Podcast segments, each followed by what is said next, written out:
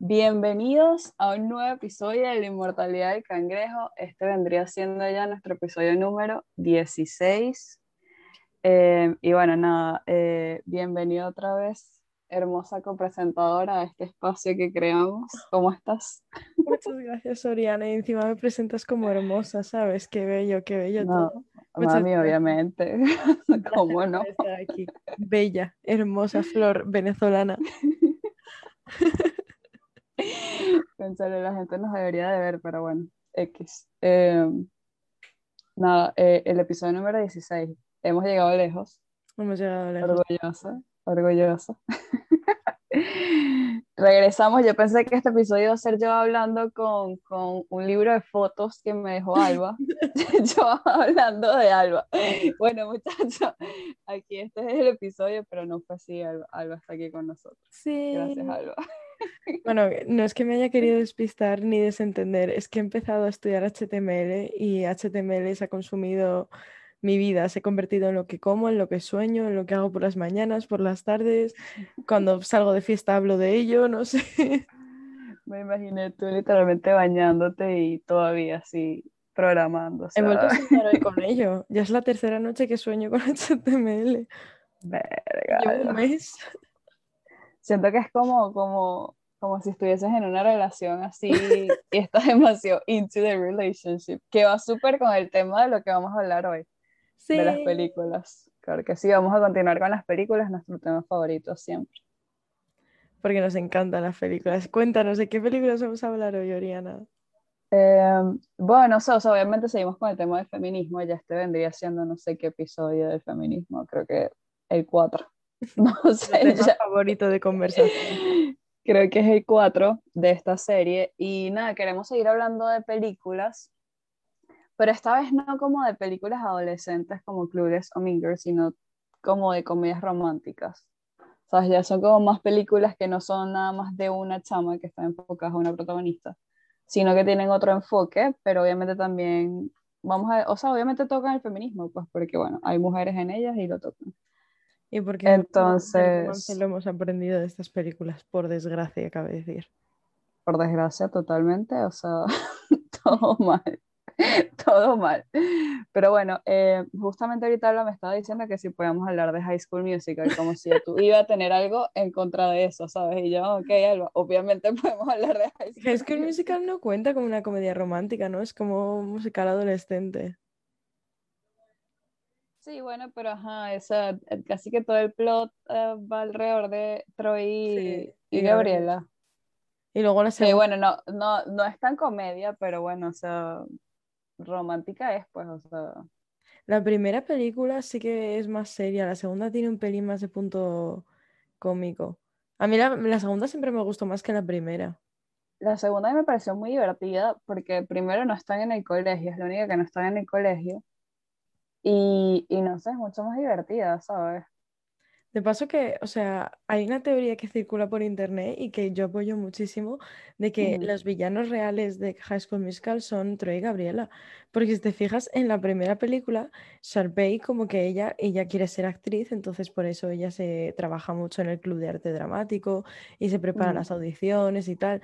Y llegan estos dos tontolabas que no, les, no quieren para nada dedicarse a ello y le quieren robar pues toda la posibilidad de ella de hacer un buen papel, ¿sabes? Que al final eso califica para Claro, su posibilidad de dedicarse a ello y es como, en realidad, los villanos son ellos, ¿sabes? Porque ella está tranquilamente en plan en su club de teatro trabajando duro para poder entrar, sí, para que se le sumen créditos para entrar en la escuela esta de teatro y, y son ellos los villanos que dicen, bueno, pues sabes que esto es mi entretenimiento, no me voy a dedicar a ello, pero si a ti te afecta negativamente, que te jodan.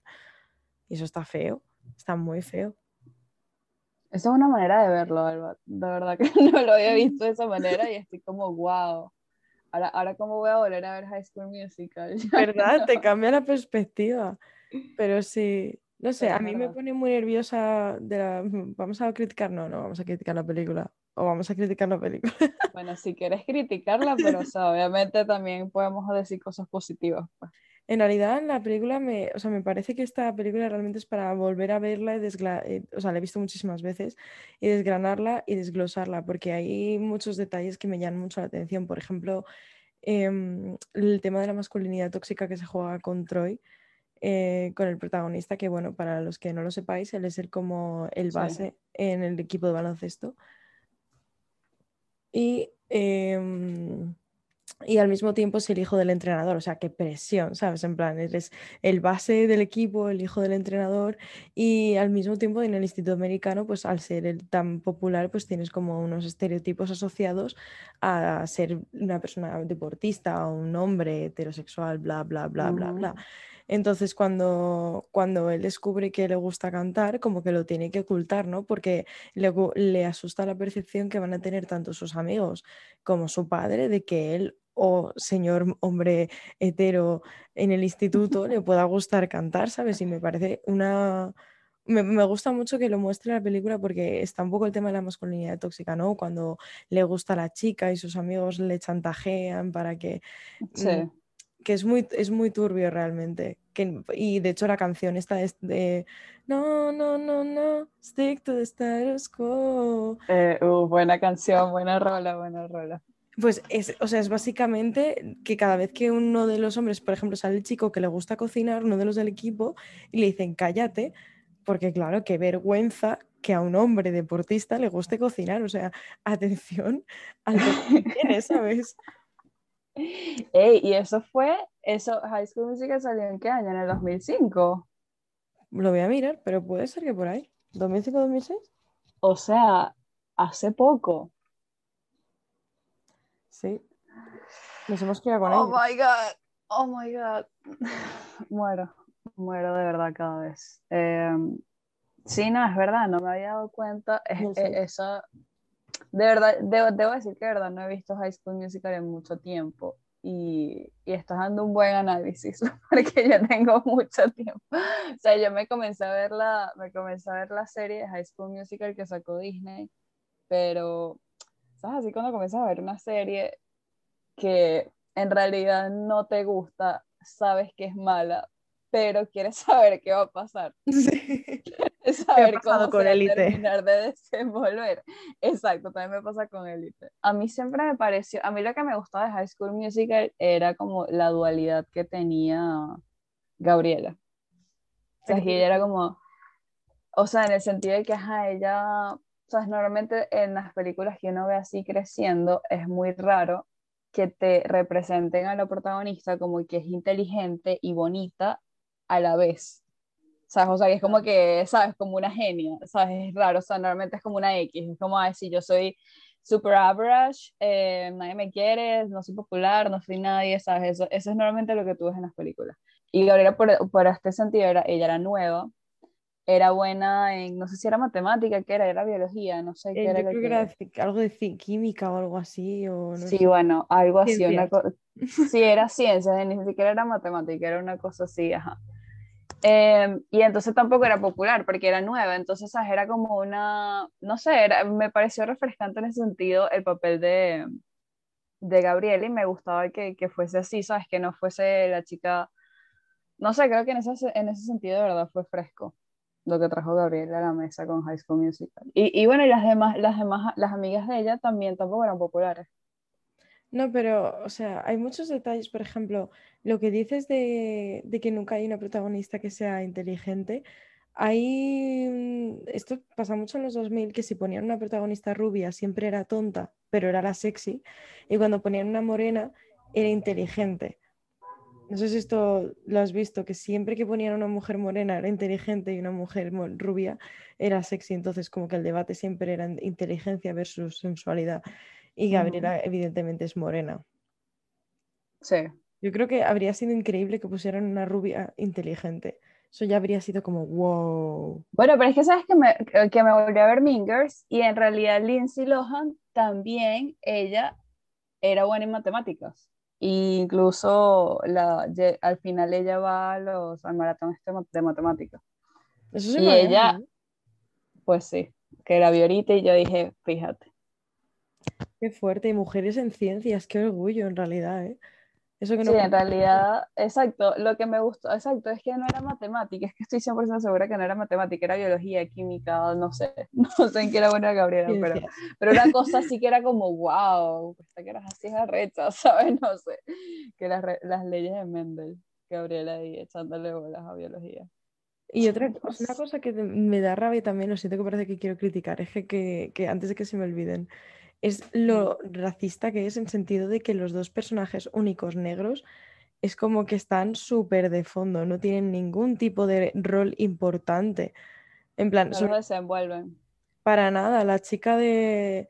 La chica que es negra, que no sé cómo se llama, para nada, ni su nombre de personaje ni su nombre de actriz. Con esto, esto es la relevancia que tiene. Eh, decía que, que en, en el cast, o sea, en el, mm, en el equipo técnico de High School Musical había gente tan poco acostumbrada a trabajar con gente negra que no le sabían cómo poner el pelo y le ponían pelucas con diadema. Y se pasó toda la película con pelucas con diadema, para no, porque no saben estilizar el cabello, saber rizado de negra. Ujú. Y era como, Dios mío, de mi vida, por favor, curraslo un poco más. Es que fíjate, fíjate que justamente los dos, los dos personajes negros, bueno, no, no, no todos, o sea, claro, la mejor amiga de Gabriela, eh, cónchale, ahorita me estaba acordando del nombre, pero se me fue, se me fue otra vez. Es la mejor amiga de Gabriela, eh, obviamente el tipo este, el mejor amigo de Troy también, Chad, Sí, y el otro y el que cocina. Y ya, o sea, y en realidad ellos no se desenvuelven, o sea, fíjate que uno nada más sabe el chico que cocina, no sabemos su nombre. Creo que al final lo intentaron poner con Charpey en una de las películas al final, para darle como pareja a Charpey, pero esas, esas parejas así que, que te meten así porque, bueno, para que todos tengan pareja y sea un final feliz, es como, dale, marico, está bien. Se llamaba Zeke. Creo que el chico ese del, de la creme brûlée se llamaba Zeke, creo. Que de paso hacía creme brûlée, marico. Hacía creme ¡Qué brûlée. talento! What the fuck. Y le decían ¿qué que no cocinase, ¿eh? Qué vergüenza, qué No, no, no, no. No, no. No me parece. Pero es verdad, o sea, en realidad me gusta un montón, de verdad, volviendo al tema, que como que retraten el tema de la masculinidad tóxica con Troy, ¿no? El dilema que tiene él de, de que él quiere cantar, pero siente la presión de su padre, del que dirán, de no sé qué, y es como, jolín, está súper bien que retraten eso, ¿sabes? Siento que nunca se retratan como ese tipo de dilemas emocionales de los hombres, en plan, de su día a día o de o de cómo se sienten presionados, ese, como que nunca se retratan y me gusta que en, High School Musical se retrate el, como él lo percibe. No lo llaman masculinidad tóxica porque esto es 2006, pero, pero está bastante bien portrayed.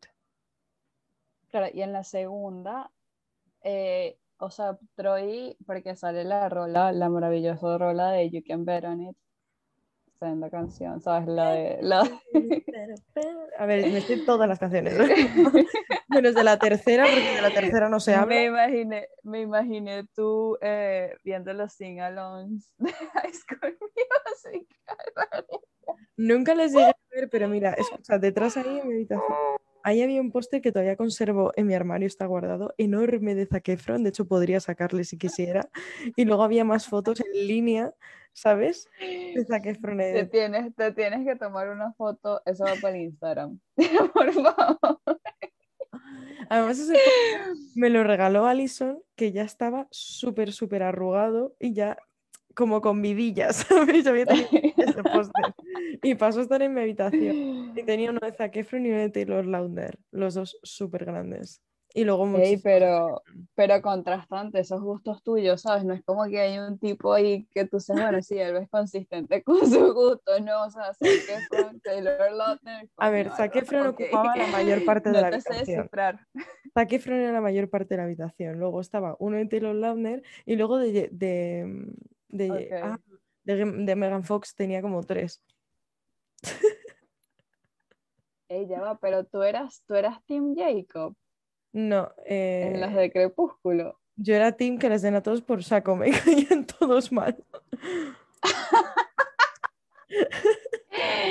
Y que no, no me importa nada. O sea, vamos a que no. analizar, el- vamos a analizar Pero ¿por qué tenías un póster de Taylor Lautner? porque es guapísimo. Ah, no era por la película. Ah, no, de hecho el póster no sé ni de qué era, no era de Crepúsculo, era de... Ah, yo pensaba. Creo que era de perfume, o sea, te imagínate. Ay, no, Taylor así como un perfume abajo. O sea, podemos Mm. hacer un análisis de cómo en Crepúsculo Vela se caía y a lo mejor se hacía nada, un rasguño, y, y Taylor se quitaba la camiseta en plan, ¡buah, ya un rasguño! Espera, voy a quitarme la camiseta.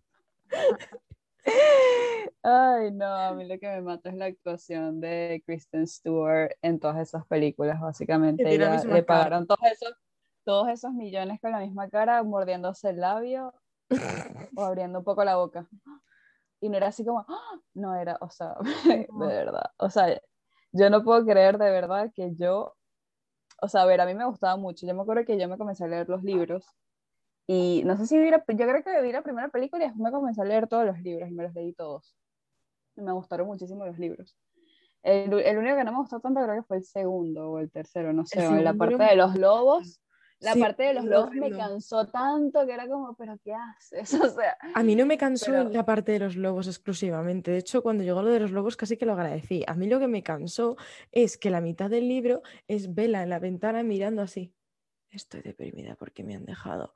Y pasa un es mes. literal. Y, y, pas- y las hojas son y que, las hojas son y que diciembre, enero, febrero y todas las hojas en blanco y nada más dice el mes. Y digo, no sé cuántos meses y uno, pero ya va, yo pagué por un libro vacío, o sea, entiendo. Es que, Dios mío, es que ese libro, además es que me parece tan tóxico porque es como que él se va, él la deja, ella le dice que no, él, que- o sea, le dice que no le quiere, que bueno, no vamos a entrar en dilemas de por qué le dice que sí o que no. Y ella dice, pues voy a aceptar, en vez de decir voy a aceptar que no me quiere, voy a seguir con mi vida, dice voy a mm, matarme de hambre, a mirar por la ventana y a no intentar rehacer mi vida, a ver si en algún momento se entera y siente pena y vuelve a por mí. ¿Qué mierda de actitud? O sea, ¿Qué te enseña ese libro? ¿Qué te enseña este libro? Mujeres del mundo, ¿qué, ¿en qué te enseña ese libro? Te enseña que tú como mujer tienes que esperar siempre al hombre, esperar a que decida decidir si quiere con- estar contigo, si te deja esperar a que vuelva, siempre tienes que esperar a, lo que él decida, a lo que él quiere y necesite. No, yo me planto y digo que no. Y todo esto mis padres lo estarán escuchando a mí gritando en mi habitación. No, a ver, o sea, obviamente es súper tóxico todo, yo, pero yo sí acepto que yo comencé a recapacitar cuando fui a ver la primera parte de la última película, o sea, de Amanecer. ¡Ey! A mí me pasó que lo yo vi mismo. esa, esa, esa primera parte y yo dije, ya va que esto es una mierda, o sea, porque yo he sido fan de todo esto todo este tiempo, si esto es una mierda. Y la segunda, creo que la vi en televisión años después de que salió, que estaba en la televisión, pues. Mira, Pero yo no la fui a ver porque es que yo dije, esto es una mierda, o sea, no puede Yo la ser. primera parte de Amanecer fui al cine y me encontré con un chaval y con su novia que yo conocía porque son- soy de un pueblo, ¿vale? Te encuentras a la gente. Y me lo encontré en el cine y nos sentamos ya, pues yo iba con una amiga y nos sentamos ya los cuatro en línea. Y mi amiga estaba pre- prestando atención porque ella como que no les conocía. Y es que, y la, la novia de mi- del chaval este estaba súper enganchada a Crepúsculo. Pero en un momento de la película, como tirando al principio, yo dije, ¿a ti esto te está pareciendo la, la soberbia mierda que, te- que me está pareciendo a mí? Y él sí. Y nos pasamos el resto de la película hablando. Te juro, Oriana, que el resto de la película, de la primera parte de Amanecer, me la pasé hablando, riéndome con este de lo que salía. Es que no presté nada de atención y no la he vuelto a ver. Y fui a ver la segunda al cine, pero tampoco presté de- También no sé con quién fui que me la pasé la película hablando. O sea, no... no. No, o sea, es que, o sea, no sé si es que eran los efectos eh, que eran Yo así como era el drama demasiado de- notorios y ya el drama era como demasiado pesado y ya, ajá, y Kristen estuvo con su misma cara de siempre en las cuatro películas que era como chama, pero de verdad. Y me da cosita con Robert Pattinson porque siendo actor Robert Pattinson y comenzó con esas y, y se dio a conocer con esas cosas. Yo Sí, siento que él se arrepiente. Yo siento que él se arrepiente de eso. Pero si es que él siempre le parecieron malísimas.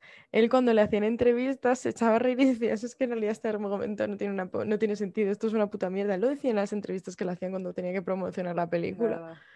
Porque es que, a ver, normal, ¿sabes? Pero Yo también era, bueno, yo era team fama. Ed- yo, yo era, yo era, yo era Team Edward, debo, debo admitirlo.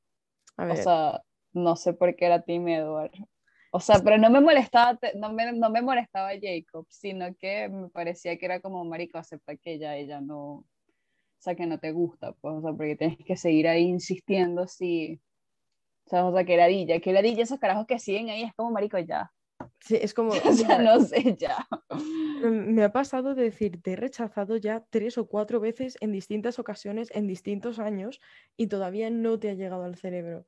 Pero a mí Jacob me ponía muy nerviosa porque era muy crío. Es que de verdad, eso de quitarte la camiseta para curar, para curar un corte era como, Jacob, por favor. Papi, yo sé que tú le quieres demostrar a ella que estás bueno. Pero ya, ella ya lo sabe. Está cortando, pues, ok. o sea, no.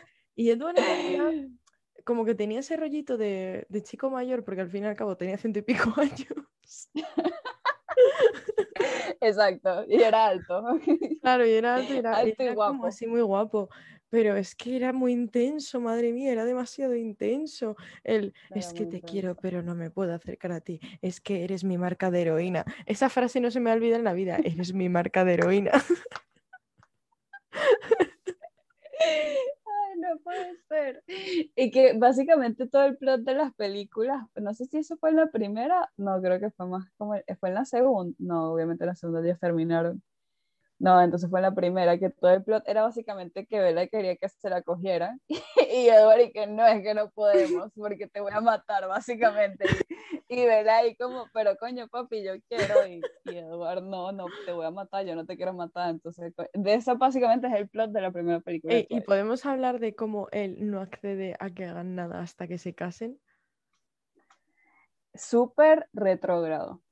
O sea, bueno, un chamo de 117 años, ¿qué podíamos esperar de un chamo de 117 Sí, pero la escritora que, que, escribió eso dijo, estamos en pleno siglo XXI, pero vamos a hacer que se casen y tengan un hijo a los 18.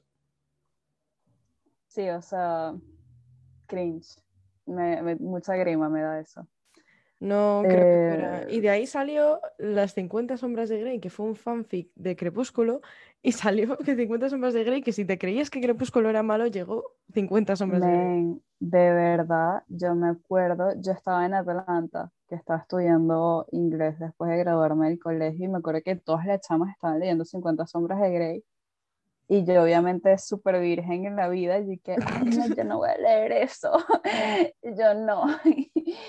Em, y, pero obviamente las chavas me contaban cosas y yo como, wow, no sé nada de esto, ok.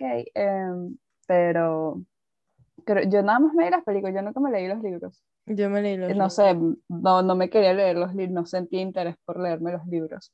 Y me vi las películas y yo dije, ok, ¿cómo yo leo esto? O sea, no sé cómo esto se lee. Em, y no, o sea, en realidad las vi porque, ajá, por el hype y para saber qué era la gente, cuál era el hype, pero en realidad o sea, súper malo también Dakota Johnson, la misma cara en todas las películas.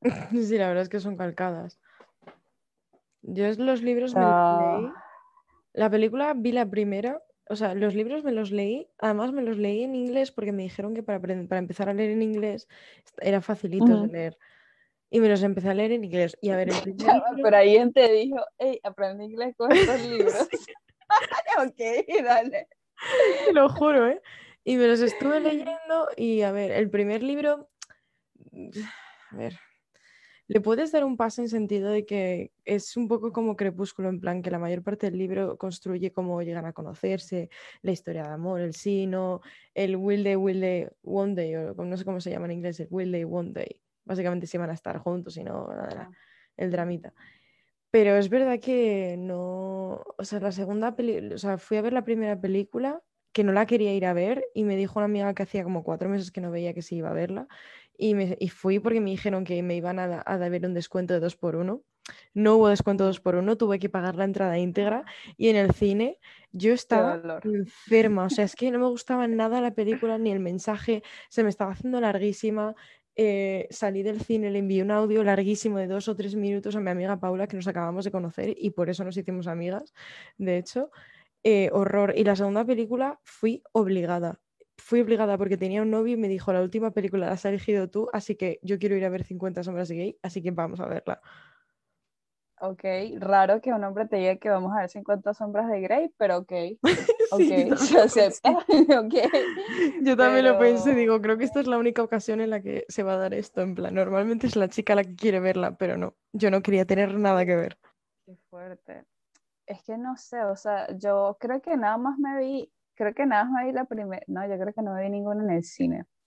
Pero yo sé que las últimas las vi en televisión y yo decía, pero qué mierda es esto, o sea, porque ya las últimas películas era, las últimas películas siento que fue lo mismo, era como que ay, ella está en peligro y entonces él tiene que venir a salvarla porque el otro, ay no, chamo, de verdad, yo no puedo, o sea, hay tantas cosas mal con esa historia que no quiero que entremos ahí porque todo el episodio se va a hacer de esa película y siento que no vale la pena, ya ustedes saben.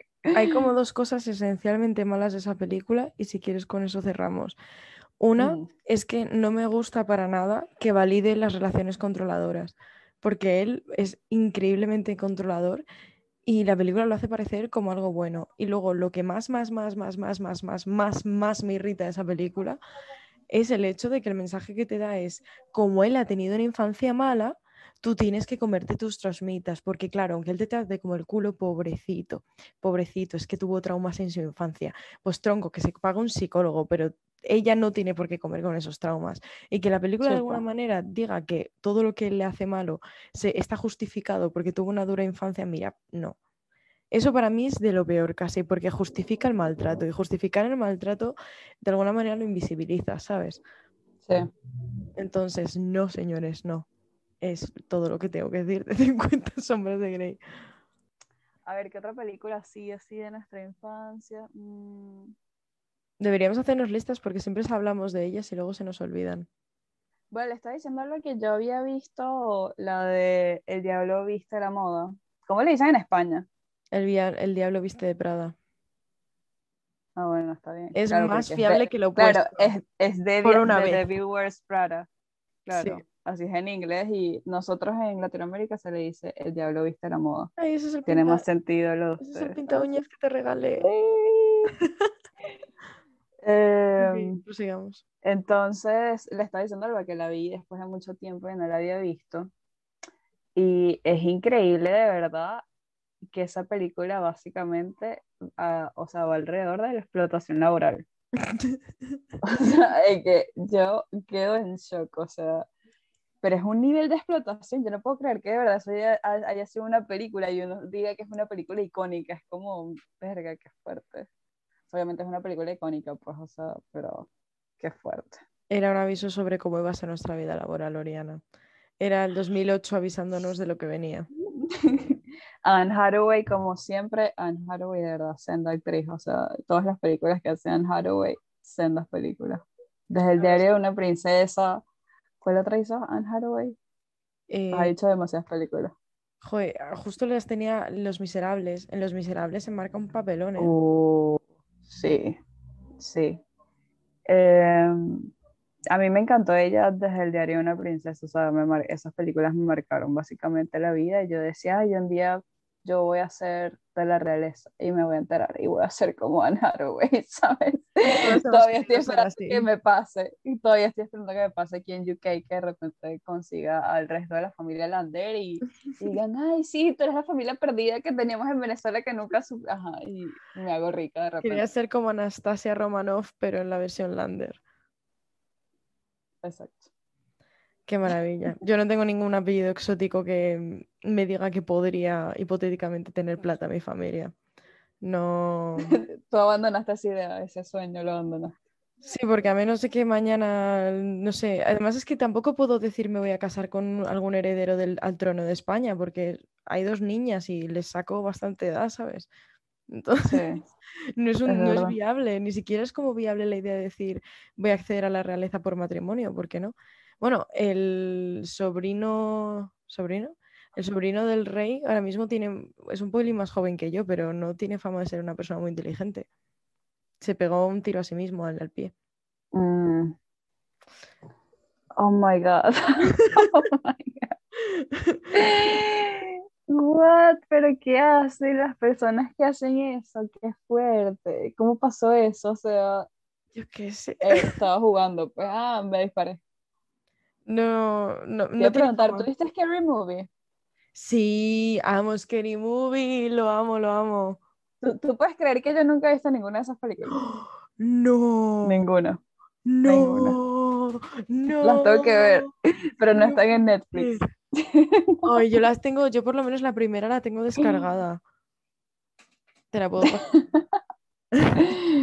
¿Qué, ¿Qué opinas de Scary Movie? O sea, no importa, o sea, yo más o menos sé cómo va la película. Ahí pa.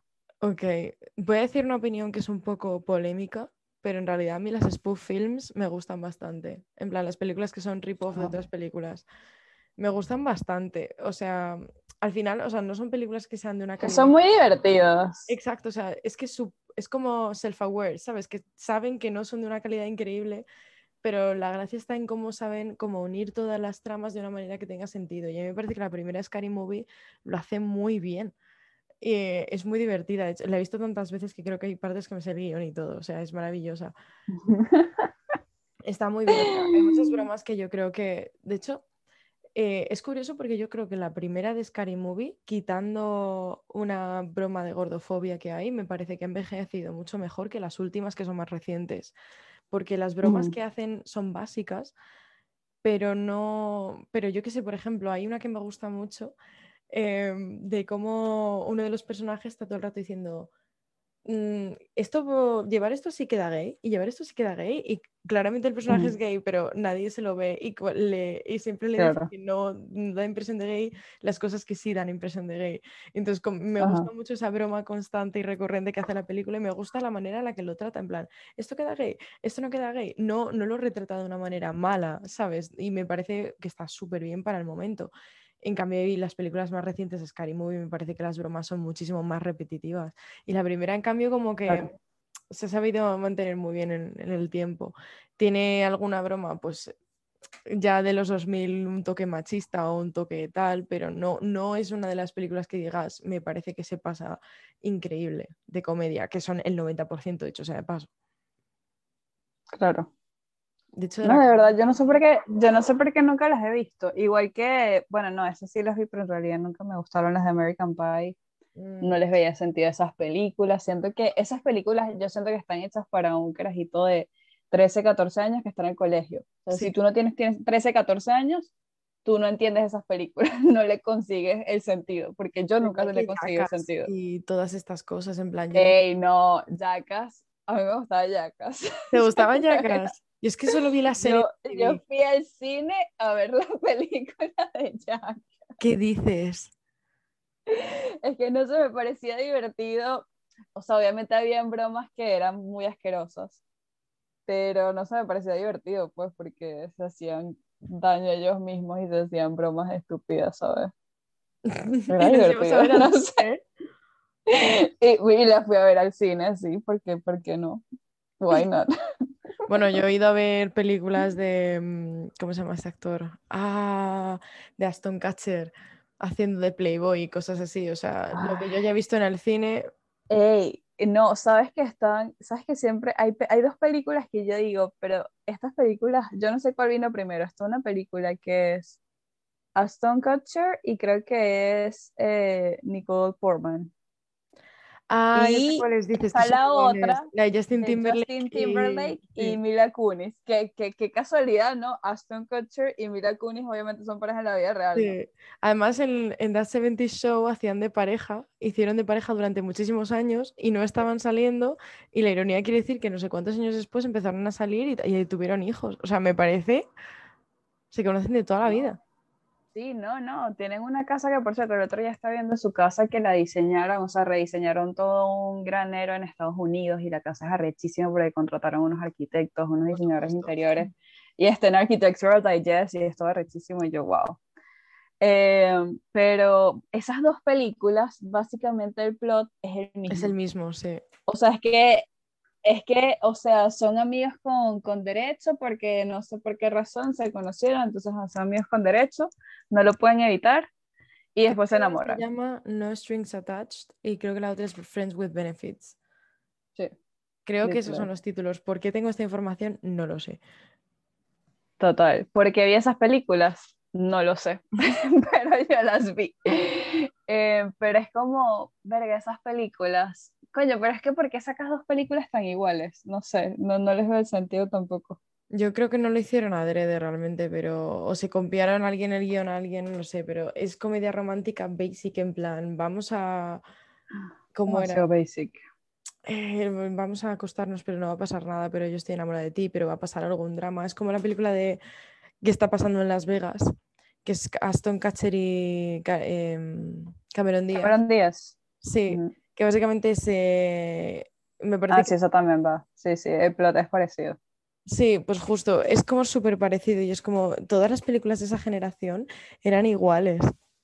¿Viste alguna vez una película que se llama La cosa más dulce? Es Cameron Díaz, Christina Applegate y ¿cómo se llama? Selma Blair.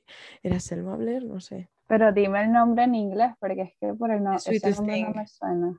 No, creo que no. es especialmente famosa, pero a mí me gustan de todas las películas así absurdas, románticas, es que me gusta porque tiene unas escenas demasiado graciosas. Son, son tres chicas, ni siquiera te puedo decir el plot de la película porque lo único que recuerdo son las escenas de comedia, pues son buenísimas. Y son pues básicamente tres chicas y, y, en realidad es como que es del 2002 y es bastante abierta sobre la sexualidad de ellas, que es de hecho uno de los temas principales de la película. Y me parece súper interesante porque me parece o sea, es que en 2002 es como que había, es muy extraño porque podía estar esta película hablando abiertamente de estas cosas y al mismo tiempo podía haber películas de todo lo contrario, de cómo castigar ese tipo de actitudes. Entonces es como una época muy confusa los 2000. Sí, no, total, o sea, te iba a decir que habláramos de El diario de una pasión. ¿El diario de, de qué? El diario de Noah, The Notebook. No la he visto. No, no, gracias a Dios que no la has visto, no la veas. El Si te quieres reír, si te quieres reír, la podemos ver. y nos reímos de lo malo, de, de, de, todo lo malo que retrata esa película. Yo lo que escucho de esa película, lo único que he escuchado real de esa película, es que hay una escena en la que para que ella salga con él, él se sube a la noria y amenaza con tirarse si ella no accede. Y es como, hola, esta extorsión emocional, en plan, amenazas con suicidarte si ella no quiere ir en una cita contigo y ella está con otro chico. Sí, no, es que, o sea, hay mucha manipulación en esa película y obviamente está la super relación tóxica que tiene ella con la mamá, que la mamá entonces, o sea, el Samuel le pasa cartas y la mamá las guarda y nunca le cuenta nada. El otro y también era demasiado masculinidad tóxica porque era como que no, yo no te puedo demostrar mis sentimientos y entonces peleaban por unas cosas que era como, pero, pero qué, o sea, pero ya va, o sea, entonces, hablando.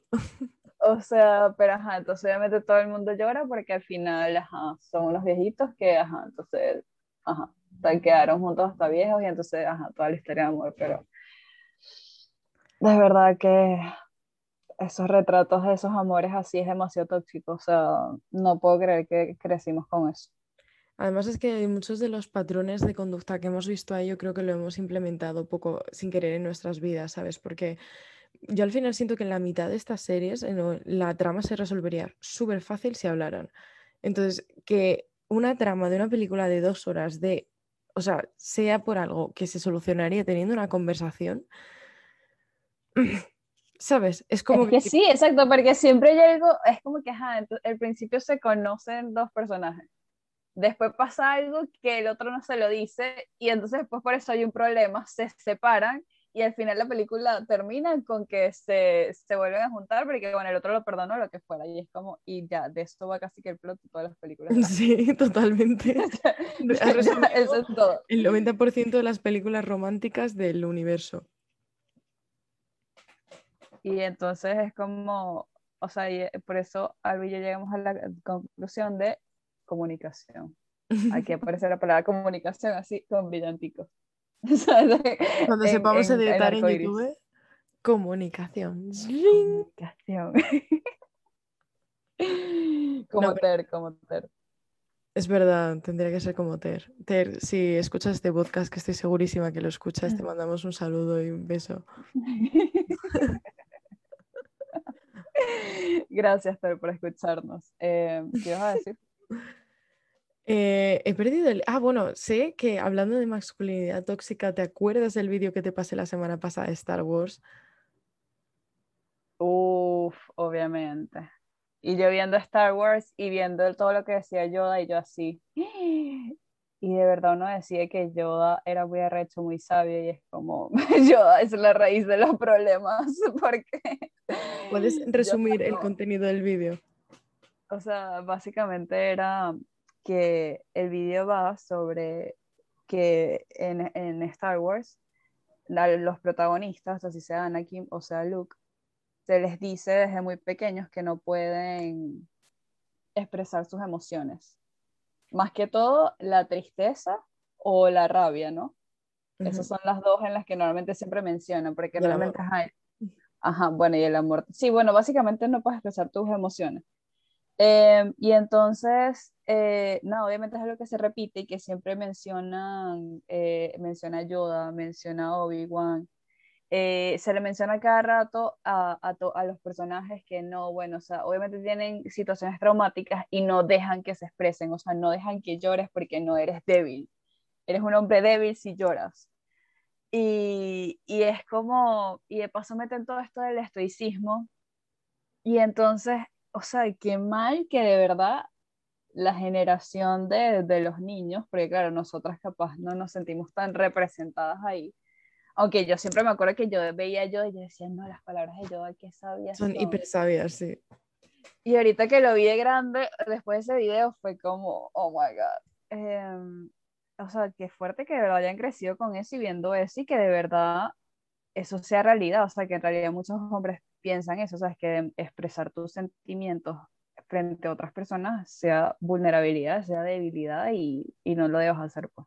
Además, literalmente las palabras de Yoda es cuando Anakin está preocupado por su porque su madre sufre porque es una esclava en otro país, ¿vale? O sea, su madre vive en la esclavitud y cuando él está preocupado las palabras de Yoda son eh, no puedes pensar eso, básicamente, porque el dolor te va a llevar al lado oscuro y expresar tus emociones también, entonces tienes que ser estoico y no y apartar tus emociones.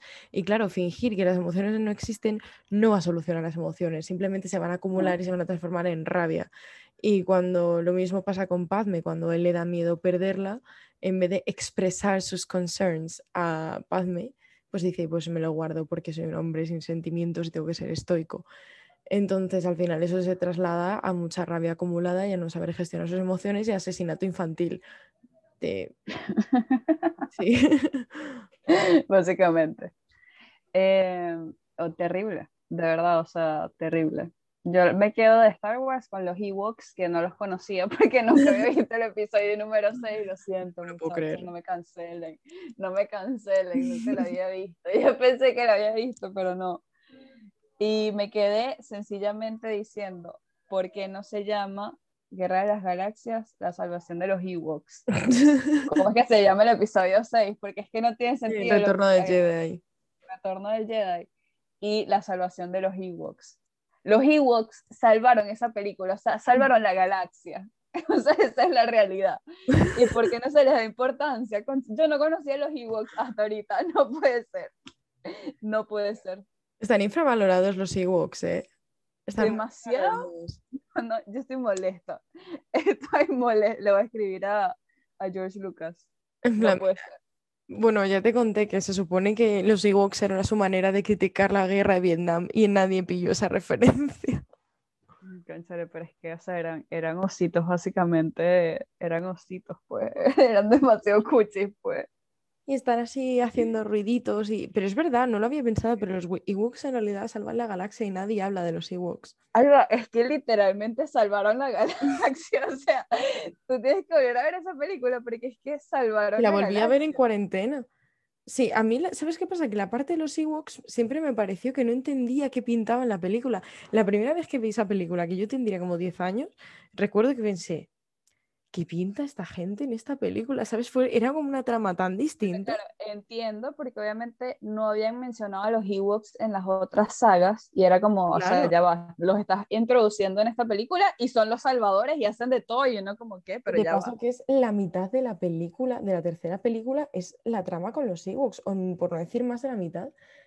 Y tú hasta haciendo que no, yo creo que es más, yo creo que es más de la mitad, porque es que la película comienza que, ajá, que ellos llegan al planeta este donde supuestamente están conectando con, con, la estrella de la muerte. Y entonces ellos bajan, o sea, Han, eh, la princesa Leia y Luke van y entonces ahí es donde se consiguen a los Ewoks. Y, y entonces... cuando rescatan a Han y a Leia de Jabba Hutt. Claro, de Java. Eh, claro, de eso va la... Claro, sí, ahí se van como 20 minutos. Pero es que el resto de la película, algo es son los Ewoks. O sea, es que ellos se hacen, se hacen amigos de los Ewoks por, por Citripio. Y, y entonces los Ewoks literalmente salvan todo, porque si los Ewoks no hubiesen existido, no, o sea, no hay Return of the Jedi. No hay. se, mueren los Jedi. Están infravalorados los Ewoks. Esas cositas tan buenas. Pero es que de verdad, yo jamás entendí cómo esa trama la habían metido ahí. Fue como. Es que te juro que hasta con 10 años yo no entendía por qué de repente la tercera película era sobre los Ewoks. Es que podría haber sido como un spin-off, ¿sabes? No tenía nada que ver. Pero tienes razón, son los que salvan la galaxia. Desde aquí hacemos un llamamiento a la comunidad de Star Wars para que se revaloricen a los Ewoks. Yo necesito que alguien me regale un peluche y un Ewok. yo lo tengo ahí en mi casa. Y dormir con un Ewok. Creo que me daría un poquito de miedo dormir con un Ewok, pero lo tendría que hacer en un sofá. ¿Sabes qué pasa? Que también son un poco siniestros, ¿eh? Porque los peluches no están bien hechos y son un poco siniestros. No, ¿sabes qué, qué es lo que me da miedo de los Ewoks? Los ojos o sea, los ojos son grandes, pero creo que también son los labios, ¿no? Creo que tienen como los labios, como muy, como si tuviesen lip fillers. Ya, déjame buscar porque no sé si estoy teniendo problemas aquí, pero Ewoks. Que su madre, me encanta a nosotros haciendo. sí, mira. Marico, ya va. Son feos, ¿eh? Marico, no da miedo. No, no, no me regalen Ewoks. No, no me regalen Ewoks. No, no. Vaya, yo ya te lo había encargado por Amazon. no, o sea, hay uno, el primero que sale sí es medio cuchi, porque tiene como una capucha y eso, pero. Pero en realidad son muy creepy. Cara de señor barbudo manciano en cara de en cuerpo de ositos. Es como una mezcla muy. ¿Sabes? Ya vaya, es que sacaron una serie de los Ewoks. Qué fuerte. Sí, mira, TV series del 1985 a cuándo? Anda, sí, de 1985 al 86. Yo juraría que esto seguro que no tuvo mucho éxito. Nada más tuvo, pero tuvo dos temporadas. Verga. Mira, no me lo puedo creer. Esto es como el especial de Star Wars de, Navidad, que es, es horrendo. ¿Tú lo viste? Eh, no. Pues es básicamente que la familia Chihuahua está cocinando y Chihuahua llega tarde, si mal no recuerdo, y entre medias te ponen clips y nadie entiende ese episodio. es malísimo. Mierda, no, no, eso no, no lo viste y creo que tampoco es necesario que lo veas. No, yo creo que te rompe un poco el amor por Star Wars ver eso.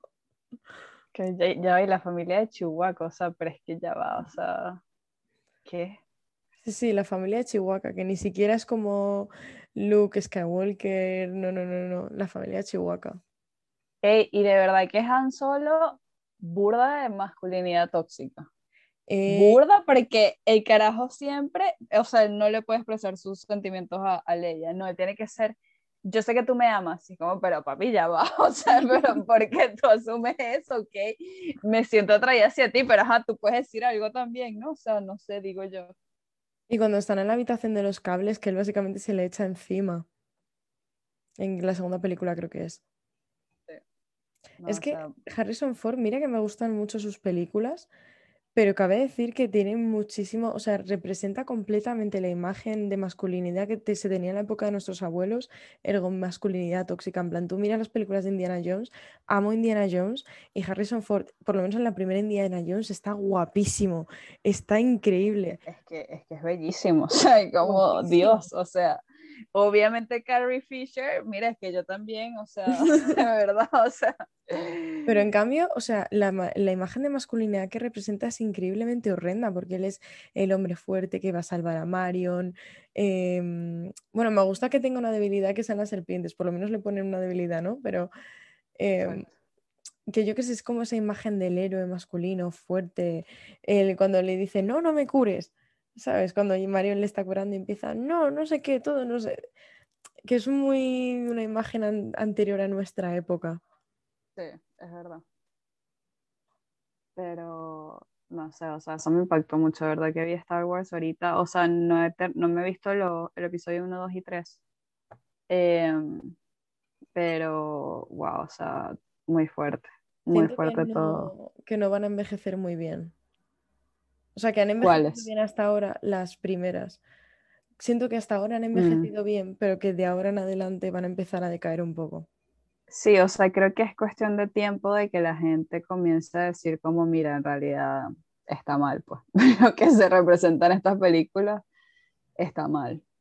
Sí, y que luego a nivel de estructura narrativa, me... es que de verdad la tercera con los Ewoks me pierde. Plan, no, la segunda está muy bien estructurada, la primera está muy bien, pero los escenarios son mínimos. Pero es que la tercera es que no puedo con ella en sentido, o sea, me gusta, pero es que lo de los Ewoks, de verdad es que me gustan los Ewoks, pero me parece que lo han pegado con pegamento. Es que sí tienes razón, parece que fuese otra película, literal. Sí. Y las de los 2000 están muy bien, infravaloradas completamente. Sí, en realidad, de verdad no me las he visto porque, exacto, no son películas así tan conocidas y en realidad siempre la gente me dice que no, no son tan buenas como las primeras, pues que no son tan de acción, que son más como de diálogos y de Sí. conocer la historia detrás. Que bueno, obviamente es conocer la historia de Anakin, pues. La tercera está muy bien. Yo creo que la tercera es la de las mejores de Star Wars, sin duda. O sea, las seis. No, la la, tres. la tres. O sea, la sexta re- released, pero la tercera en historia. Claro, claro. Eh, no, sí, me las tengo que ver, me las tengo que ver. De verdad, disculpa a los fans de Star Wars. Eh, o sea, yo me he visto Mandalorian y he visto los últimos capítulos de Star Wars, y, eh, y pero es que, o sea, la 1, 2 y 3 de verdad nunca me las he visto. A ver, no sé, yo creo que te tienes que criar con un poco con ello, porque yo como mi padre era súper friki de Star Wars y mi tío también, es como que no, nunca he tenido opción, ¿sabes? Claro. A mí en Navidades me regalaban sables láser, de hecho todavía tengo uno, ¿sabes? O sea, no, no puedo, no puedo argumentar nada más, ¿sabes? Obvio. Pero está No. guay. Mi papá, mi papá era- mi papá es fan de Star Wars, o sea, incluso él fue que me llevó a ver las últimas también. Él estaba como que, wow, que van a sacar las nuevas y broma. Pero me acuerdo que, no me acuerdo cuál fue la que, sé que fuimos a verlas todas en el cine juntos. Creo que la primera, no, fue la 8. Es la 8 que vuelve a salir una estrella, estrella de la muerte, que mi papá dice ya va, pero no, Sí. es Rogue One, que dice, esto es literalmente la, uno de los primeros episodios otra vez. O sea, el mismo plot era lo mismo. No, pero Rogue One te explica cómo roban los planos. A mí Rogue One me gustó bastante. La que dices que sale otra estrella de la muerte es la Creo octava. que es la 8. ¿Es la, o- ¿Es la 8 o es la 7? No, no, claro, es la 7, perdón. Sí, es la 7. Porque la, no, porque la 8, la 8 es mala porque es lo que pasa que casi toda la película es en el casino, que no tiene ningún sentido, Sí. que toda la película es en el casino y es como, pero ¿qué haces? O sea, ahí- Esa película tengo como sensaciones mezcladas porque la segunda película la he visto dos veces y no me quedo con nada, pero al mismo tiempo me parece que es en la que más han arriesgado. ¿Sabes? Que es como que por lo menos, o sea, no me termina de, de convencer al 100% la película, pero porque siento que no termino de, de conectar con los personajes. Creo que si, si, Ok. conec- si se conectara con los personajes, creo que sería mucho mejor película. Porque realmente, si lo piensas, la primera es una copia de la primera, o sea, la Sí, literal. es una copia. Y la última intentan forzar mucho el tema de Palpatine, de... Ey, muy o sea, que ahora, que ahora que me vi la, o sea, que cuando me terminé de ver la 6, no entiendo cómo regresa Palpatine en la última. O sea, cómo sobrevivió, sobrevivió todos esos años. No entiendo. O sea, es que no sé si es que me la tengo que volver a ver, pero es que yo quedé como, ajá, pero este señor murió ahí y ¿por qué lo trajiste en la última? O sea, Es que está, está demasiado forzado, no tiene ningún sentido. Por no eso yo creo que la segunda realmente es la peor y al mismo tiempo la mejor. Porque no, o sea, es la que más han arriesgado y de verdad la historia como que divaga y, y hacen un poco lo que se hacía en las primeras películas, ¿no? Que viajaban a otro Claro. planeta y pasaban cosas. Pero al mismo tiempo, como es que no conectas con los personajes. O sea, yo con Daisy Ridley, con, la, con Rey, no conecto nada. Es un personaje que me da igual. Si se muriese en pantalla, me daría igual. Es muy triste. Y es el protagonista. Pero es que no Sí, conectas es nada. con verdad, es verdad. Es verdad, y al final siempre, y sabes, y al final nunca, o sea, como que te crean este feeling de que algo va a pasar con ella, de que va a pasar que uno piensa que, no sé, los papás son, no sé, Luke. Skywalker, sí. Tú piensas que es Luke el papá o que va a ser una vaina así que va a ser súper reveladora y al final nunca llega a nada. Y es como, pero ¿por qué creas este como hype Sí, que luego no. que no llega a nada? ¿Sabes? Y, que, eh, y, que, y es que pasa eso, de verdad. O sea, uno no crea un feeling con Rey así como lo puede estar creado con Luke, ¿sabes? Que cuando Luke, bueno, disculpen los spoilers, pero cuando Luke sale en el Mandalorian al final, yo muerta, pues. muerta yo ahí, yo, ¿qué? No puede ser, Yo o sea, estaba con los ojos como platos diciendo, no puede ser, no puede ser. o sea, es que es que es shock y ves porque uno tiene esa conexión con Luke, pero con Rey, Te da igual. Y el que me parece que está súper desaprovechado es Kylo Ren. A mí me encanta, o Kylo sea, Ren yo con Kylo Ren, yo amo a. Kylo Ren, o sea, yo, yo- es, es, es mi personaje favorito, o sea, Adam Driver. Adam Es un Driver, actorazo y eh, el, cómo interpretaba a Kylo Ren era increíble. O sea, el personaje estaba muy bien y fue muy, muy, muy, muy, muy desaprovechado como malo. Podría ser muy buen malo. Total, coño, Es qué que- buen actor. O sea, hay una cosa que me irritó muchísimo de cuando fui a ver esa película al cine y es que cuando se quita Kylo Ren la máscara por primera vez, la mitad de la sala se rió porque era un tío que se le veía bastante feo. Y yo eso me, o sea, me produjo una sensación tan desagradable, decir de verdad, o sea, de verdad, o sea, este chico se está Bueno, pero es que ya va, o sea, ¿y qué esperaban ver? Porque, ajá, cuando Darth Vader se quitara la cámara, o sea, casi que un cadáver, pues, o sea, de lo blanco que estaba Anakin debajo, o sea, no entendí. Pues yo tampoco lo entendí y me pareció súper de mal gusto. Fue algo que de, creo que de esas sensaciones más extrañas que se me han quedado en el cine, decir, "Uf, ¿Y por qué piensan que es feo? O sea, yo tengo demasiado un crush con Adam Driver. ¿Qué les pasa? es porque ¿Qué tiene una nariz grande, pasa? yo creo, y él es el Bueno, pero es ser humano, muchacho. Y a mí me da no. igual, ¿eh? Yo no estoy criticando. De hecho, lo que me chocó fue eso. O sea, a mí que la cara que tuviera Kylo Ren me daba exactamente igual. Yo simplemente quería saber cuál era su cara, ¿sabes? Como concepto. Y fue algo que me llamó bastante la atención. Pero bueno, lo quería decir porque, no sé, me lo quería quitar del pecho, en plan, "Mm, qué sensación más rara. El que lo hace muy bien me parece que es el John Boyega, el chico negro. Que no sé Ah, cómo se ah, llama su que, que, que él es inglés. ¿Sabes que es inglés? ¿Es inglés? Sí, es inglés. Ay. que no lo conseguimos en la calle aquí, ojalá. Ay, se nos ha cambiado la, para los que no nos estáis viendo, se nos ha cambiado la expresión facial completamente. John Boyega, te esperamos. Eh, Bueno, sí, chicos, ya sabéis ah, por qué nos mudamos a Reino Unido. Ay, siempre que, siempre que recuerdo algún actor así famoso que es inglés y esto, es como, wow, sí es verdad que ahora estoy en el mismo país que él, qué fuerte.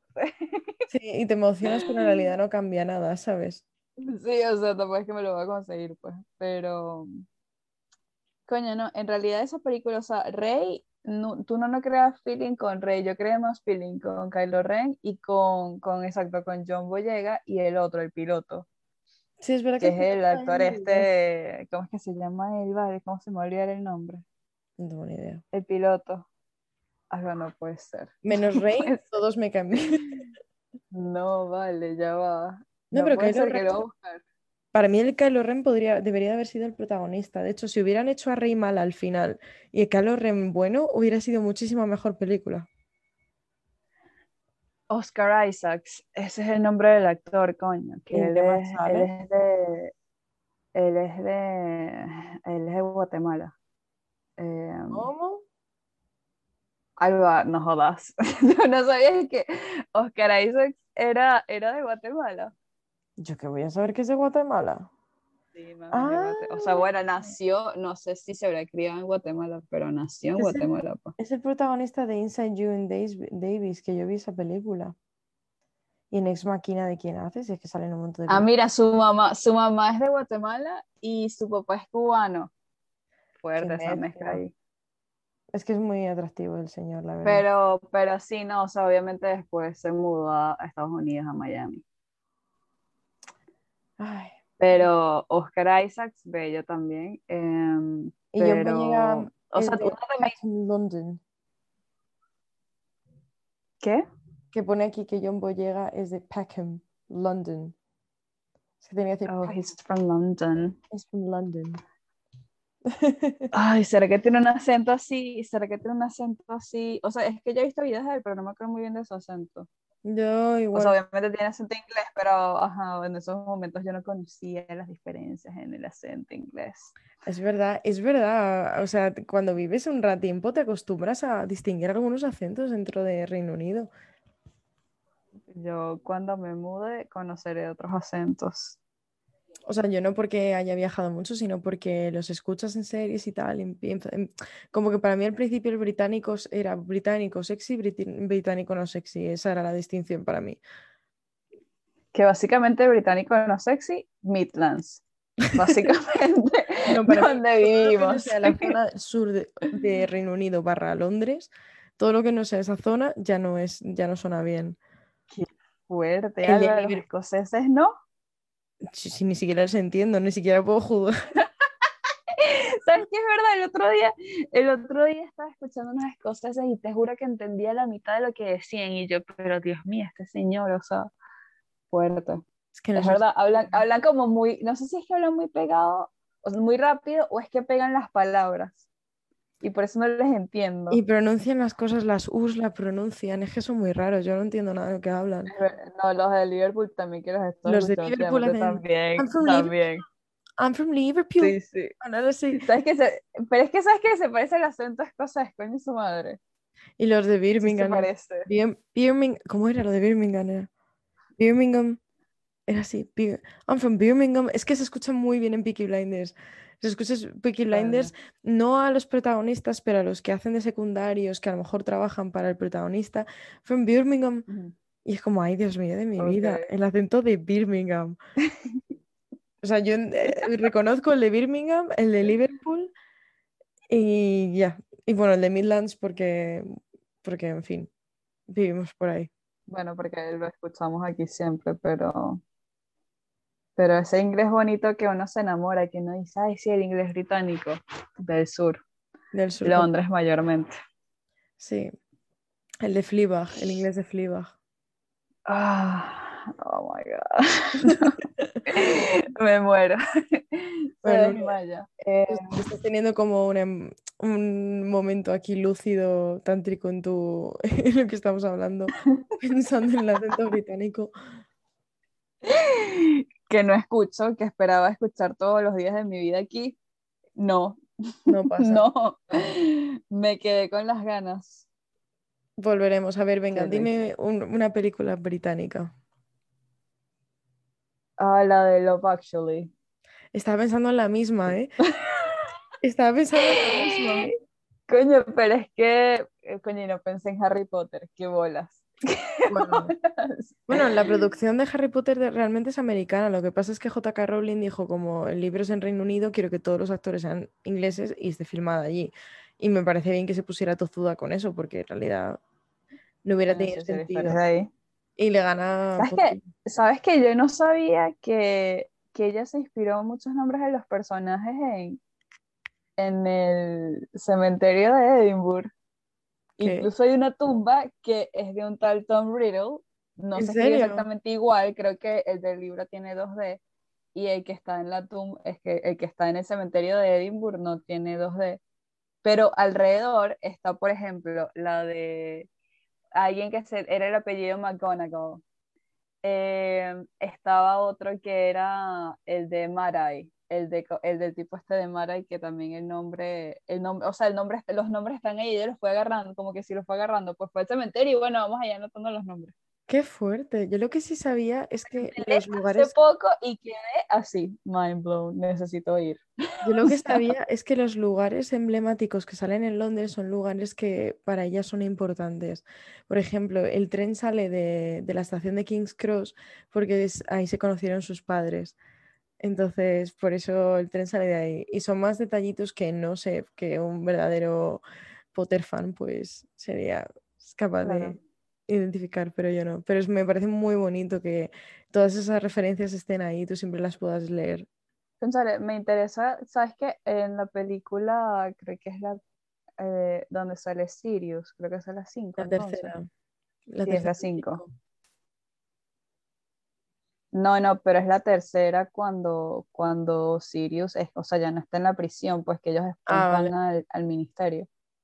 Que está la casa, hay una casa que, o sea, que Sirius vive en Londres. Sí. Y, y hay una casa que, claro, es una casa que obviamente sale entre otras dos casas, pero sabes qué zona de Londres será esa, ¿no? Me recuerda mucho. Yo yendo a esas casas a tomarme una foto. A la, de, a la de Mary Poppins. Me recuerda mucho la zona de las casas de Mary Poppins. Sí.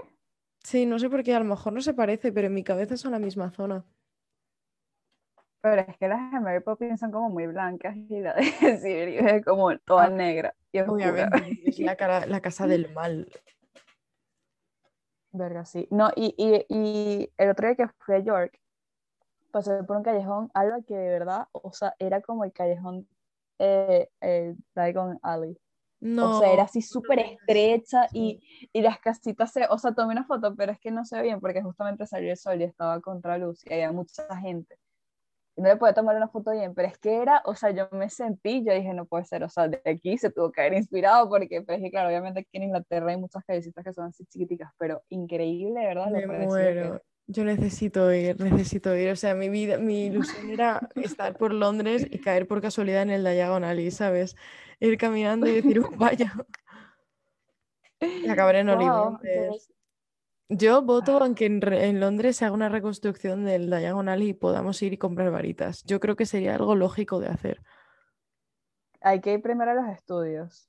Ya, ya lo sé, cállate. Coño, su madre. Qué Ilusión. Para mi cumpleaños número 26, vamos a ir a los estudios de Harry Potter. Me parece bien. Ya, porque a los 25 no va a haber plata. Ni, ni vida organizada, Dios mío. Ni vida.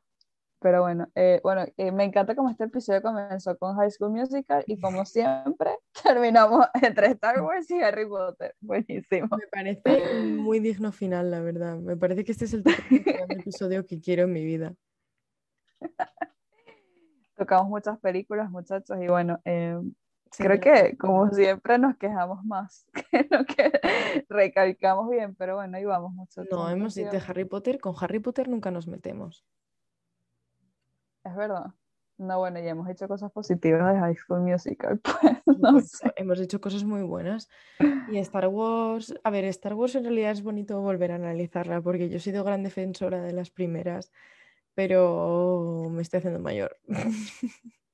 Sí, no, ya pasado, es que, o sea, ya esas películas son de, la primera es de cuando, del 76, Del 77. del 77, o sea, pues, Encontré una Demasiado tiempo.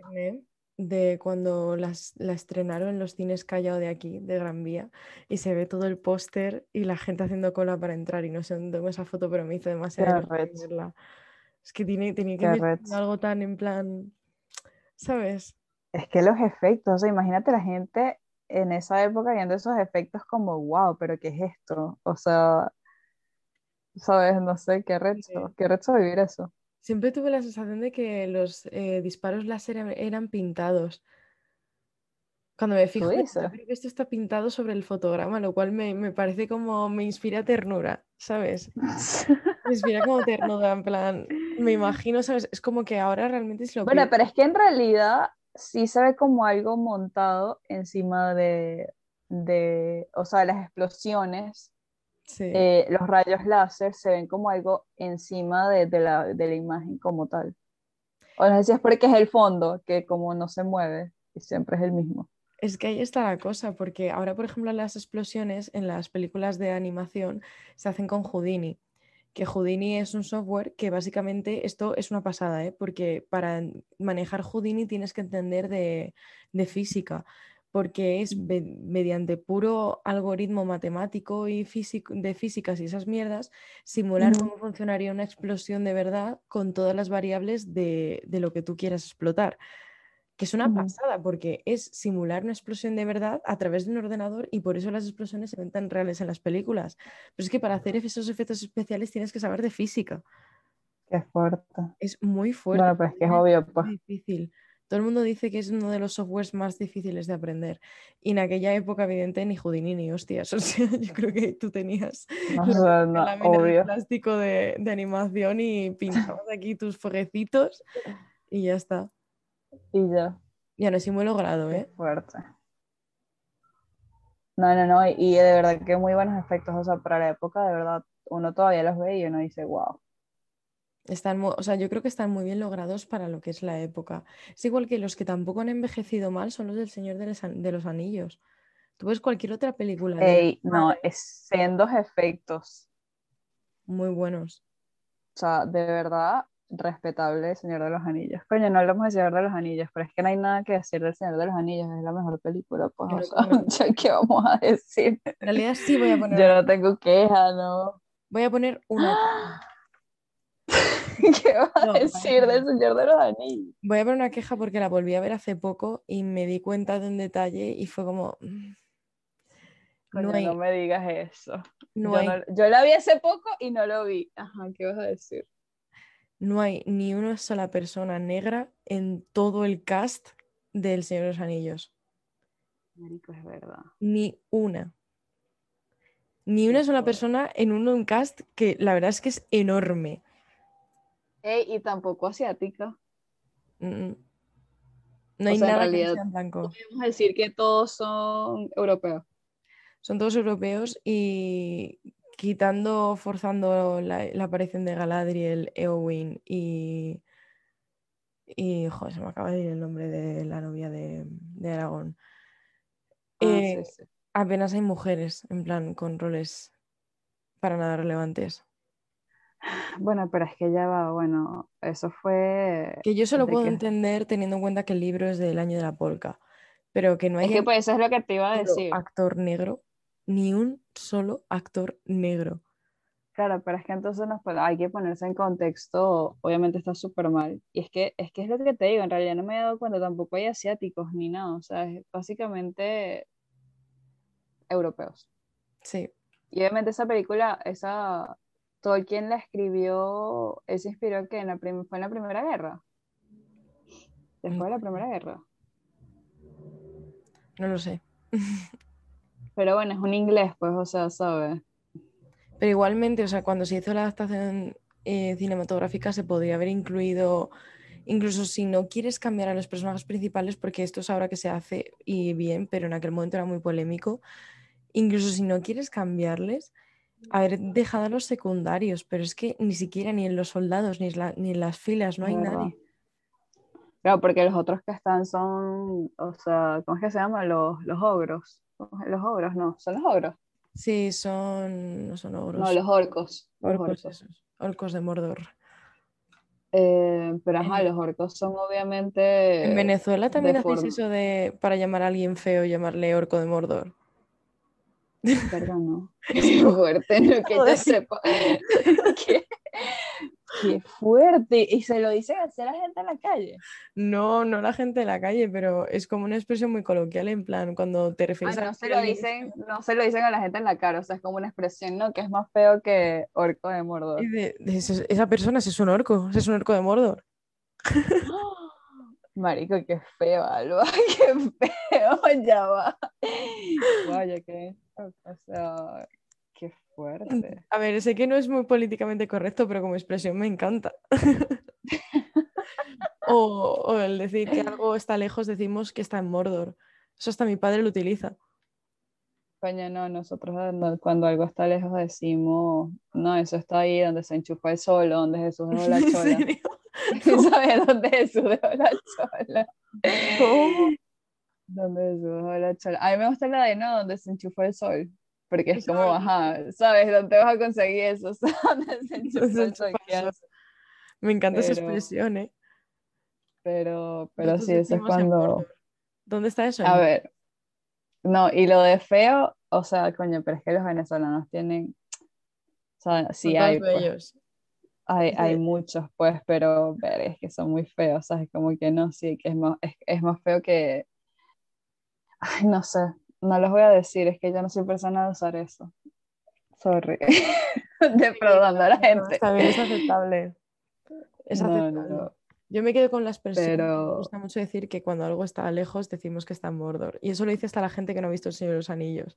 Es así se ha metido en el lenguaje. me encanta, me encanta, soy fan. Eso es Mordor. Y ya todo. Y no, no piensas, yo ya ni pienso en El Señor de los Anillos. Para mí decir que es Mordor es, es sinónimo de es tatuar por saco. Qué fuerte. No, pero qué lindo, me gusta. Gracias, Señor de los Anillos, gracias, Tolkien. Hay Eh. que ir, hay que ir a Oxford. Hay que ir a Oxford.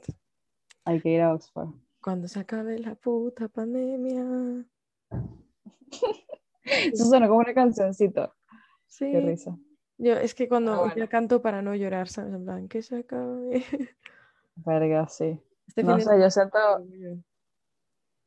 Ah, claro, porque ya se acabó junio, ¿no? Sí, y hubo masificación en... O sea, es el primer año de mi vida que estoy en Madrid y no voy al orgullo. Eh, ¿Por qué no fuiste a algo? porque Cuéntanos. mm, iba a haber mucha masificación y me daba un poco de pánico. De hecho, me han pasado fotos, conozco mucha gente que ha ido y me han pasado fotos y muchísima gente pegada, o sea, en 2019 total. Verga. Y me ha sabido muy mal no ir porque yo iba todos los años, todos los años estaba en Pedro Cerolo ahí con mi botellita, con, celebrando. Y ha sido raro no ir, ¿eh? Ha sido como... Yo quería ir porque iba, iba a ser lo más... Iba a ser una de esas cosas que me iban a hacer, hacer sentir como que había vuelto a la normalidad y necesitaba Claro. Desesperadamente sentir eso, en plan, aunque sea con mi botella, en plantarme en la plaza y beber, y yo necesitaba eso y no he ido porque sabía que se iba a poner chungo. Yo, yo nunca he ido a una porque, bueno, en Venezuela no. O sea, creo que últimamente se han hecho más. Creo que este año se hizo una, lo vi. Pero, pero sí es algo más como que pasa en Caracas eh, o en ciudades así con más renombre. En realidad, en mi ciudad no, no se hace eso. Y siempre, o sea, me encantaría poder ir a una. O sea, porque siento que es una causa digna de apoyar. O sea, y lo que pasó este fin de semana en Barcelona, no, le- al final leíste las noticias. No me dio tiempo, te llamé enseguida. El chamo tiene nuestra edad. Y lo mataron a golpes por ser gay, ¿Qué dices? básicamente. De nuestra edad, de ma- y matar a golpes a una persona. Horrible, o sea, yo de verdad, o sea, es que el odio, no entiendo, o sea, no entiendo de verdad que todavía ent- hay esta gente que odia gente porque no ama a lo que está bien correctamente para ellos, o sea, no sé. O que se meten, consideran que tienen el derecho a meterse en la vida de los demás hasta el punto de decir, es que yo tengo el poder de hacer, de destruir tu vida, o sea, de hacer que mueras, simplemente porque tus elecciones personales que no me afectan en absoluto, yo considero que no están bien. Sí, o sea, o sea, chamo estoy segura de que no le estaba haciendo nada mal a estos, y, pero no, o sea, eran, o sea, era un grupo de chamos que entiendo que lo mataron a golpes porque era gay, pues. ¿Ves? Pero estas cosas mm, me da rabia no haber ido y me da rabia que se cuestione el reivindicarlo, ¿no? No me gusta nada que las marcas, esto se habla mucho, que las marcas lo utilizan para vender más y para tener esa opción. Ujú. Y es como en realidad es, mientras siga habiendo muertes, sigue habiendo que sigue siendo necesario reivindicarlo. Es que es increíble que de verdad, ¿sabes? O- Y, y- y eso nada más fue con un chamo gay, o sea, imagínate lo que pasan los transexuales. El O colectivo. sea, es mil veces peor, o sea, de verdad, en Venezuela el otro día, o sea, mataron a, a una, a una chama que era transexual, la mataron por ser, por ser eso, pues, nada más. Y- Pero, pero, ¿por qué? O sea, ¿por qué? No sé, siento que hace mucho trabajo, hace falta mucho trabajo por hacer. Yo por lo menos me siento como un poco más a gusto sintiendo que nuestra generación es la que ha sacado hacia afuera el tema trans. Como que Sí. cuando yo era pequeña todavía se hacían bromas. Además es que es curioso porque tú sabes cuando de pequeño ves algo y sabes que algo está mal. No sabes por qué está mal, pero sabes que está mal. Entonces cuando había bromas a gente trans en las películas, a mí me, me tensaba un poco, ¿sabes? Yo no sabía por qué, pero me, me suscitaba como cierto nivel de tensión. Y pasa el tiempo y piensas, Dios mío, es que nosotros nos hemos creado con eso, ¿sabes? Y ahora se está reivindicando que esto es una realidad, se está reivindicando que se normalice, se está reivindicando muchas cosas. Y ahora sí, el colectivo trans nos hace un montón, me vi los porcentajes de violencia que recibían y era una pasada. Sí, sí, o sea, es que, y entonces después se añade el hecho de que este grupo de las personas negras que son trans, que entonces sufren más, y entonces, Dios mío, es como que nunca acaba, o sea, es como que nunca acaba, nunca. Y no sé, o sea, siento que, o sea, es importante apoyar eso. Quiero vivir eso el próximo año, cuando no haya COVID. Eh, estás más que invitada, que lo sepas. Además, va a ser un- muy guay porque el orgullo en Madrid, yo siempre digo que son las fiestas de Madrid realmente, porque las fiestas de Madrid existen, pero no se arma la que se arma en el orgullo. Y mola un montón porque siempre hay un pregón luego hay varias actividades a lo largo de la semana y luego está la cabalgata, que es una ida de olla y la gente, de hecho el otro día estaba volviendo de clase, me gusta porque en el orgullo, si la gente en Madrid de por sí ya no tiene como barreras a vestirse como quiera, el orgullo eso ya está, ya y me encontré, estaba yo volviendo de clase y me encontré un chamo con, que, que estaba haciéndose fotos con una falda larguísima y unas alas y un no sé qué de la bandera eh, Qué bello. Y yo dije, me encanta, es que me encanta. Y está aquí en medio de la Plaza Mayor, ¿sabes? Y lo bonito de eso es que puede estar ahí haciéndose las fotos que quiera con la bandera gay, con una falda, y nadie le va a decir nada, Como debe ser. como debe Como, ser. de- como debería ser en todos lados. Exactamente. Así que bueno, supongo que con esto cerramos el episodio. no, sí, yo creo que. Amargo, pero no. Pero no, no, no, pero nos quedamos con que todo va a ir a mejor. Nos ha faltado apoyo, hablar como de Free siempre. Britney. O sea, ya hemos hablado de todo lo polémico, nos ha faltado hablar del Free Britney, que esta semana estaba a fuego. Verga. Bueno, nada más para decir, Free Britney, por Free favor. Britney. Muerte, muerte al papá de Britney, básicamente. muerte. O sea, mátenlo, por favor. Estoy sacando de la vida a esa mujer, por favor. Ey, pero no, eso lo hablamos después en el siguiente episodio. Nada más quédense con el Free Britney, claro que sí. Escuch- escuchen Toxic de Britney. Escuchad mucho a Britney Spears últimamente. Coño, Además, escuchar a Britney Spears siempre es una buena recomendación. Siempre, siempre te sube el ánimo. Escuchar Britney es lo máximo. Como Sí. que estás despechada y escuchas Britney. Eh, Britney tiene canciones de despecho, ¿no? ¿Verdad? Mm. And every time na, na, na, I fall in without my wings. Eh, no sé si se cuenta como canción de despecho. Every time, No sé cuál es.